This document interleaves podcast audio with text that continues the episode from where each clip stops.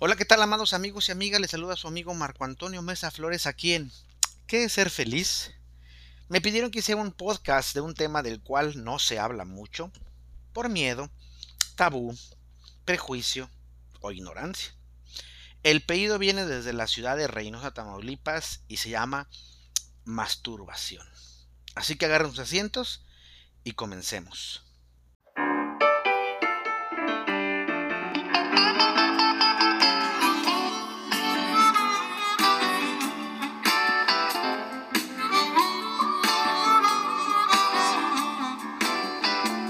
Hablar de sexo es un tema complejo para el mundo actual, cosa que me da risa o coraje, ya no sé. Sin embargo, es un tema en el que deberíamos ser educados en todos los ámbitos de nuestra vida. Ahora, hablar de masturbación es casi nulo. No lo decimos a nuestros amigos cómo nos masturbamos, porque regularmente lo vemos con morbo, con burla, pero esto es más que nada por miedo al qué dirán y a la falta de información que tenemos por no sentarnos a investigar sobre temas tan importantes y sobre temas que todos y todas hacemos. Recuerda cuando eras pequeño, cuando eras pequeña, cuando estabas explorándote y descubrías que tenías pene o vagina y las mujeres descubrían que tenían senos y queríamos saber más. Era una curiosidad limpia, sin morbo. Sin embargo, no faltaba un adulto retorcido y con muchos prejuicios e ignorante que dijera, déjate ahí, niño cochino o niña cochina. Eso no se toca, eres un cerdo o eres una puerca. Cosas de esas que hicieron que de una exploración sin morbo, algo mal visto, y por ello debo dejar de hacerlo, y entraba la curiosidad y el morbo con ello. Pasa el tiempo, llega la pubertad y con ello los cambios hormonales. Y el gusto por el otro o la otra, o por ambos, las risitas en los pasillos de la secundaria, el niño que me gusta, la niña que me encanta, etc. Pero cuidado, eso también está mal, desde el mundo de los adultos. ¿Y qué hacen? Muchos de ellos y ellas reprimen al adolescente en lugar de educarlo en cómo ponerse un condón para los hombres, qué son las enfermedades de transmisión sexual ETS, los métodos anticonceptivos, qué es la sexualidad, las sexualidades, etc. Temas que a los padres, los padres tienen la costumbre de dejar eso a los profesores. Y los profesores que en su gran mayoría tienen una nula educación sexual, pero sí muchos prejuicios. Y eso enseñan. Y cuando lo enseñan lo hacen por encimita porque efectivamente no saben del tema, cuando en realidad la responsabilidad debe de caer, en los padres, recae en los padres. Hablar de ese tipo de temas es muy importante, pero mejor los ignoramos. ¿Qué hacen entonces nuestros adolescentes? Preguntan a sus amigos, a sus amigas, sobre temas como estos. Y ellos y ellas están igual o peor de aquellos que preguntan en cuanto a conocer sobre temas de sexo y sexualidad, sexualidades. Existen muchos mitos sobre la masturbación, sobre todo metidos por las religiones cristianas, en donde si te masturbas, te saldrán pelos en la mano, te quedarás ciego, ciega, a Dios no le agrada, quedarás infértil o impotente sexualmente, etc. Sin embargo, es una mentira una vil y asquerosa mentira. La masturbación no es mala para la salud. Al menos no existe evidencia científica de esto. No daña ni la salud mental ni la física.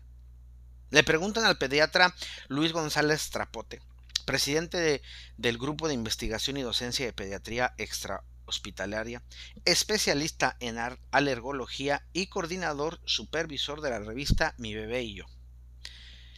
Dice la pregunta, tengo un hijo de 18 meses que a veces se frota con el pañal encima de un cojín o encima de una pierna, como, con movimientos bastante explícitos y me da la sensación que es como si se masturbara, porque se pone rojo y lo hace con tal entusiasmo como, como si le provocara placer. ¿Es normal esta conducta a esta edad? ¿Cómo debemos actuar los padres? Por ahora le regañamos, El doctor contesta, en la conducta del niño no debe buscar, porque no existen connotaciones sexuales. Son las hormonas las que aportan ese tipo de contenido al hecho de la masturbación. Es evidente que debe sentir sensaciones agradables como otro tipo de actuaciones, pero no veo en ello de ninguna manera una masturbación en el sentido que damos el hecho de un adolescente, joven o adulto. Cualquier tipo de actuación nuestra, llamándole la atención, regañándole, preguntándole por qué lo hace, ya sabemos por qué lo hace, únicamente servirá para animar al niño a seguir haciéndolo, aunque solo sea porque se da cuenta que atrae la atención de la familia. Por supuesto, lo he comentado un montón de veces. Tampoco se han de hacer comentarios en presencia del niño, ya que se afectó, ya que se afectó serio, el, él mismo se afecta al regañarle o al castigarle. A medida que vaya siendo un poco mayor, se le puede decir que es algo para hacer en privado, porque hay mucha gente que lo considera mal, como hurgarse la nariz. En este caso, tampoco le permitimos que lo haga en público, o al menos se lo recomendamos. Aunque estando solos, me parece que no hay nadie que no se hurgue la nariz. Preocúpese si no está si no está haciendo otra cosa en todo el día, porque eso sería significativo o significativo de que o bien el niño no tiene capacidad para jugar a otras cosas, o bien los mayores, los padres, no saben atraerle a otro tipo de juegos.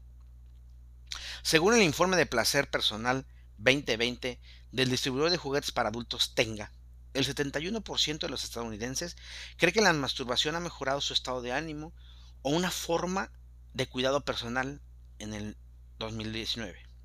La encuesta también encontró que el 71 de ellos pueden hablar sobre el placer propio con su pareja y el 1% está feliz de chatear con sus amigos sobre este tema.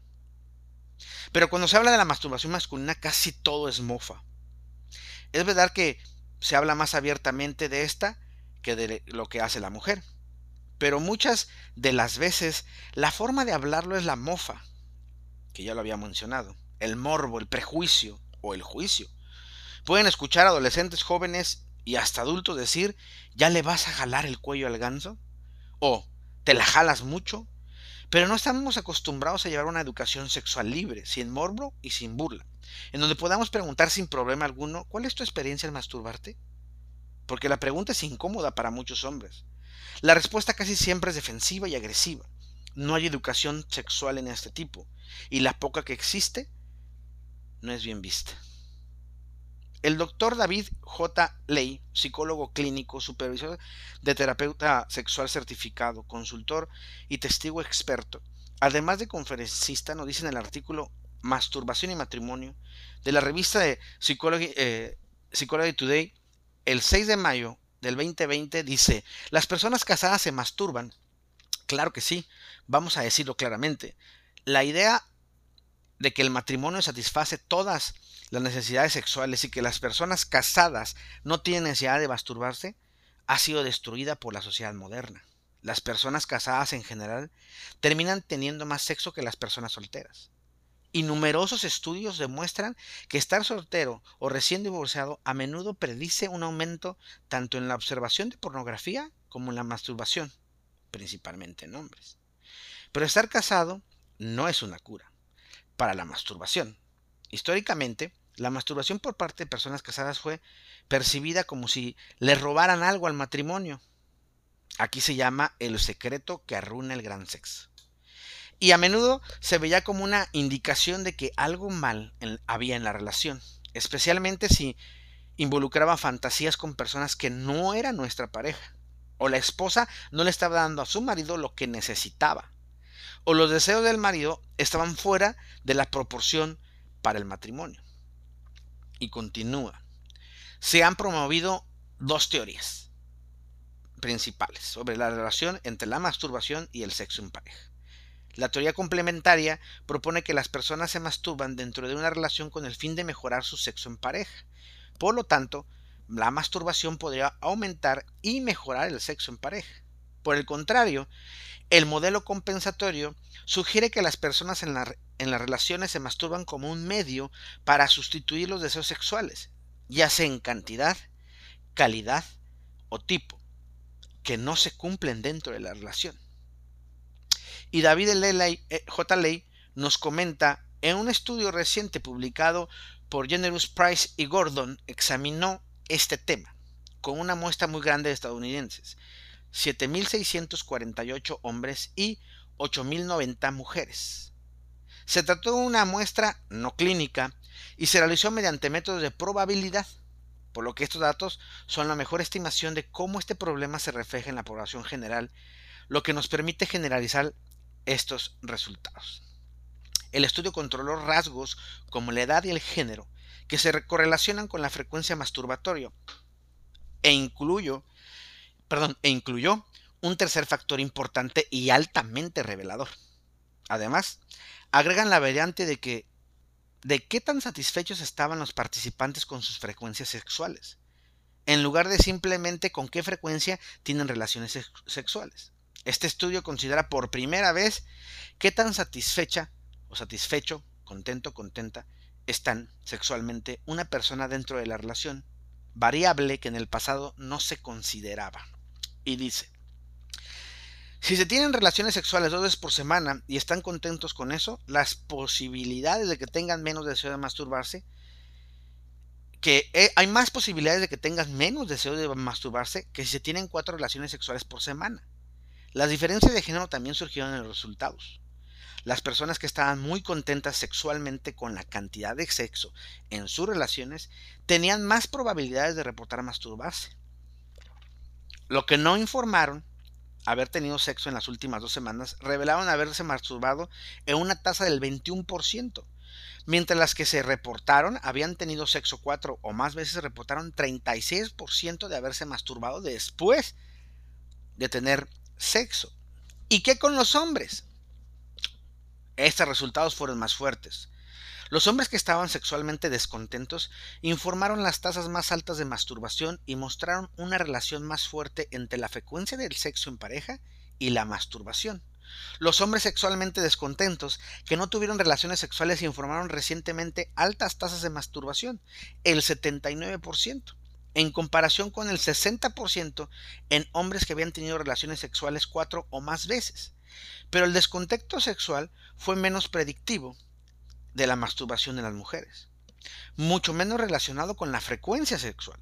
Las mujeres que están sexualmente insatisfechas pero tienen una vida sexual activa tienen más probabilidades de masturbarse en comparación con las mujeres insatisfechas que no estaban teniendo mucho sexo. Curiosamente, los hombres sexualmente satisfechos que tuvieron relaciones sexuales una vez en las últimas dos semanas tenían más probabilidades de reportar haberse masturbado, mientras que los hombres sexualmente satisfechos que no informaron sexo tenían mucho menos probabilidades de haberse masturbado. Los autores sugieren que las, diferentes teorías que explican la masturbación y el matrimonio se ajustan a hombres y mujeres con base en el tema de la satisfacción sexual.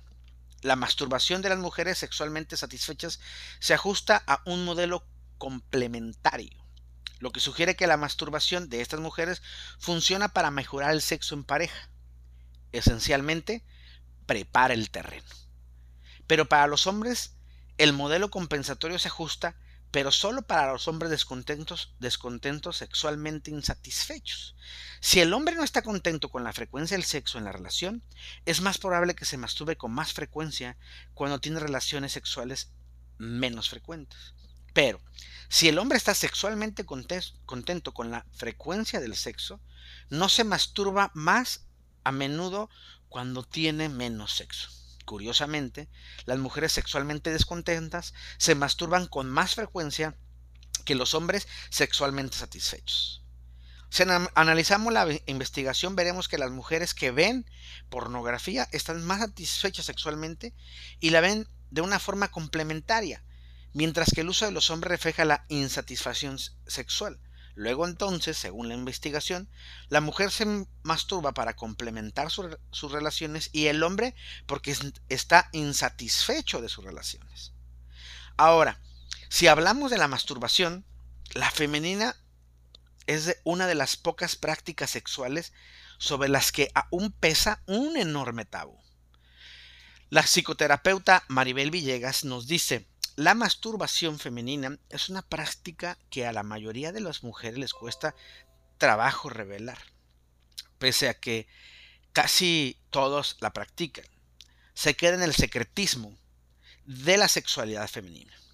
Venimos a este mundo de forma natural y a través del sexo. Sin embargo, nos cuesta hablar de sexo. La masturbación femenina es una de las pocas prácticas sexuales sobre las que aún pesa un enorme tabú. En los años 50, el famoso estudio sobre el comportamiento sexual del doctor Alfred Kinsey llegó a la conclusión de que el 62% de las mujeres se habían masturbado alguna vez en su vida. Lo más probable es que hoy la cifra sea superior. La masturbación ocurre, pero cuando hablamos de ella lo hacemos con un lenguaje limitado, lo que hace que sea algo de lo que es difícil hablar. Es cierto que cada vez es más habitual que las mujeres compartan su opinión sobre todo tipo de juguetes sexuales, cuyo fin último no es otro que el onamismo o la masturbación, pero muy pocas hablan del acto en sí, algo que contrasta con lo que con la extendida, aceptada y visible que resulta la eh, masturbación masculina, sobre la que los hombres hablan sin apenas sonrojo, delante de casi todo tipo de audiencia. La masturbación femenina ni siquiera tiene un espacio en el lenguaje coloquial.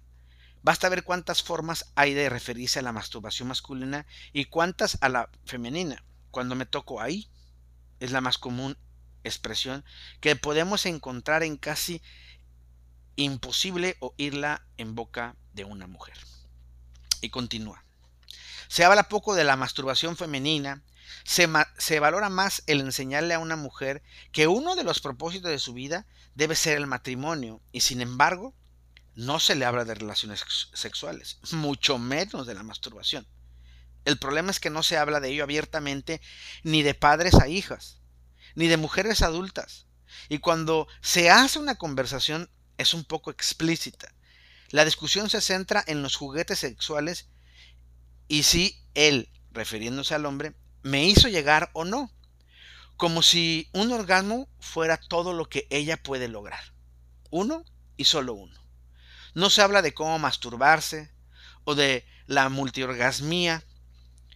Es una facultad inherente a la sexualidad femenina. La masturbación ocurre, pero cuando hablamos de ella, lo hacemos con un lenguaje limitado, lo que hace que, aún ya no sea, aunque sea un tabú, sea algo de lo que es difícil hablar. Muchas mujeres, por ejemplo, ocultan siempre su menstruación, que debería ser algo normal en el mundo. Eso tiene una consecuencia evidente. Mientras que los hombres siguen masturbándose cuando están en pareja.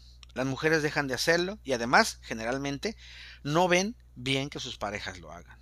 La mujer, al tener los genitales ocultos, no los explora desde la infancia y cuando trata de experimentar, se le regaña.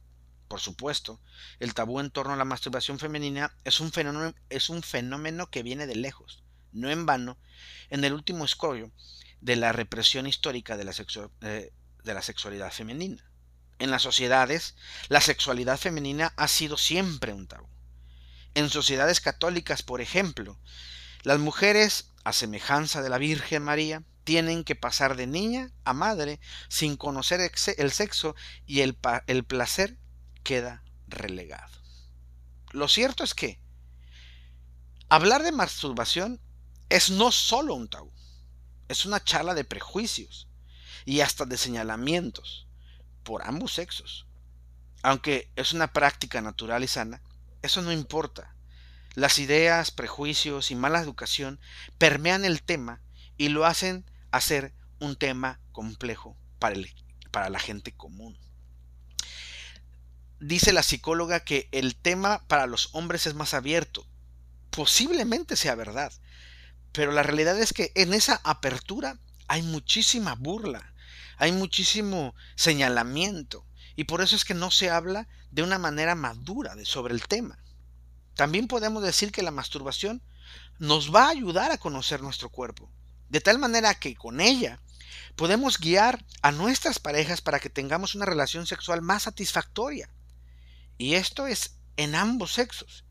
Si tú no conoces qué te gusta, cómo te gusta y con qué ritmo te gusta, ¿cómo puedes enseñarle a tu pareja? De ahí que masturbarse puede ayudar a la pareja a hacerlo mejor. Y sí, sí, sé que vivimos en un mundo machista, patriarcal, en donde si una mujer pudiese hablar abiertamente con su pareja, este, en lugar de pensar que está haciéndolo para satisfacerlo o para satisfacer la relación sexual entre ambos, dice pendejadas como, ¿quién te enseñó eso?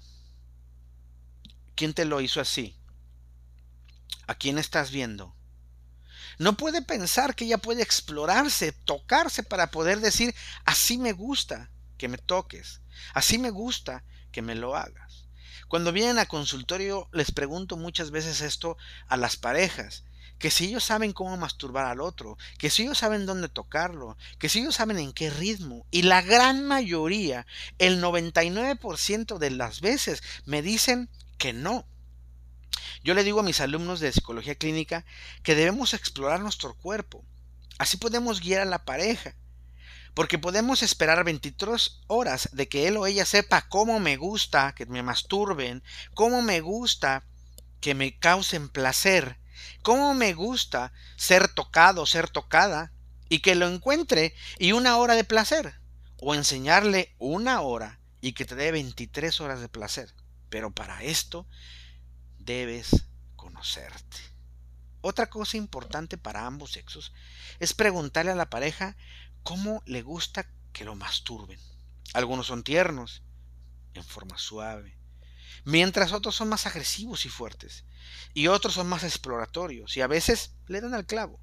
La realidad es que debemos tener en cuenta que explorarnos y enseñar a nuestras parejas cómo nos gusta nos hará tener mejor placer, mejor, y va a mejorar nuestra vida sexual en pareja. Una cosa genial de los tabúes es que cuando se comienza a hablar de estos, dejan de tener poder. Por lo que yo los invito a hablar de la masturbación con normalidad. Así con pláticas de ¿qué comiste el día de hoy? Eso hará más consciente a las personas y menos prejuiciosas. Y si te encuentras con prejuicios, mejor aléjate. Si te encuentras con prejuiciosos, más bien dicho, mejor aléjate. Ellos o ellas no te van a llevar a ningún buen camino. Masturbarse ayuda a liberar hormonas de manera positiva, como las endorfinas, que son un analgésico natural que levanta el ánimo y reduce el distrés. La dopamina, una hormona asociada a la felicidad, y la oxitocina, que es conocida como la hormona del amor y la vinculación social. Todas ayudan a relajarte, al placer y a conciliar el sueño. Así que hoy es tiempo de dejar de pensar que masturbarse es malo y comienza a tocarte, explorarte, a saber qué conocer, qué es lo que te gusta, saber conocerte. Hará que tu vida una mejor vida y a buscar siempre ser mejor para ti. Si no sabes cómo hacerlo, llámame, puedo ayudarte a, a hacer ejercicios que te harán sin miedo conocerte mejor, el conocimiento de ti y de tu cuerpo. Pero llámame. No busques a, psicoterapeutas baratos que están llenos de prejuicios. Tu salud mental es lo mejor que puedes invertir. Sí, hablar de masturbación debería ser algo tan simple, sin problema, sin, sin prejuicio, sin tabú, sin mofa, porque todos lo hacemos. Todos lo hacemos. Y no estoy hablando de que, oh, vamos a masturbarnos todos en público. No, no, no, porque puede ser incómodo para muchos. Pero sí puedes masturbarte en privado para poder entender qué le gusta a tu cuerpo, cómo le gusta, con qué ritmo. Y poder entonces, cuando estés con tu pareja, tener una vida plena sexualmente y rica, llena de placer. Por lo demás, amigos míos, les dejo un abrazo enorme, sanador, muy nuestro. Búsquenme en las redes sociales. En todas soy Marco Antonio Mesa Flores. En Facebook mi foto de perfil es, Buda, Jesús y Krishna en un puente y la foto de atrás tiene un letrero de advertencia muy divertido. En Instagram y TikTok es una camisa blanca bien, bien linda. Y en Twitter es una foto mía con la camisa de Canache, color azul. O en www.marcoamesaflores.com, ahí está mi blog. Pregúntale a Marco los libros que tengo y también eh, algunos este, talleres que doy, todo tiene costo. Menos el, blog. El blog ustedes lo pueden ver. Ahí subo todos los podcasts que, que tenemos y las fuentes de donde yo saco alguna información. Eh, o mi correo electrónico también, reverendo-czi.hotmail.com. Y si son muy buenos para leer, tengo una columna que se llama Camina conmigo en www.primeravueltanoticias.com en la sección de colaboradores. Y recuerda, mi voz irá contigo. Ve, tócate, conócete, aprende dónde está tu placer. Apréndete a amar para que puedas decirle a tu ser amado, a tu ser amada, cómo te puede amar. Y te mando un gran, gran, gran abrazo cósmico. Nos vemos.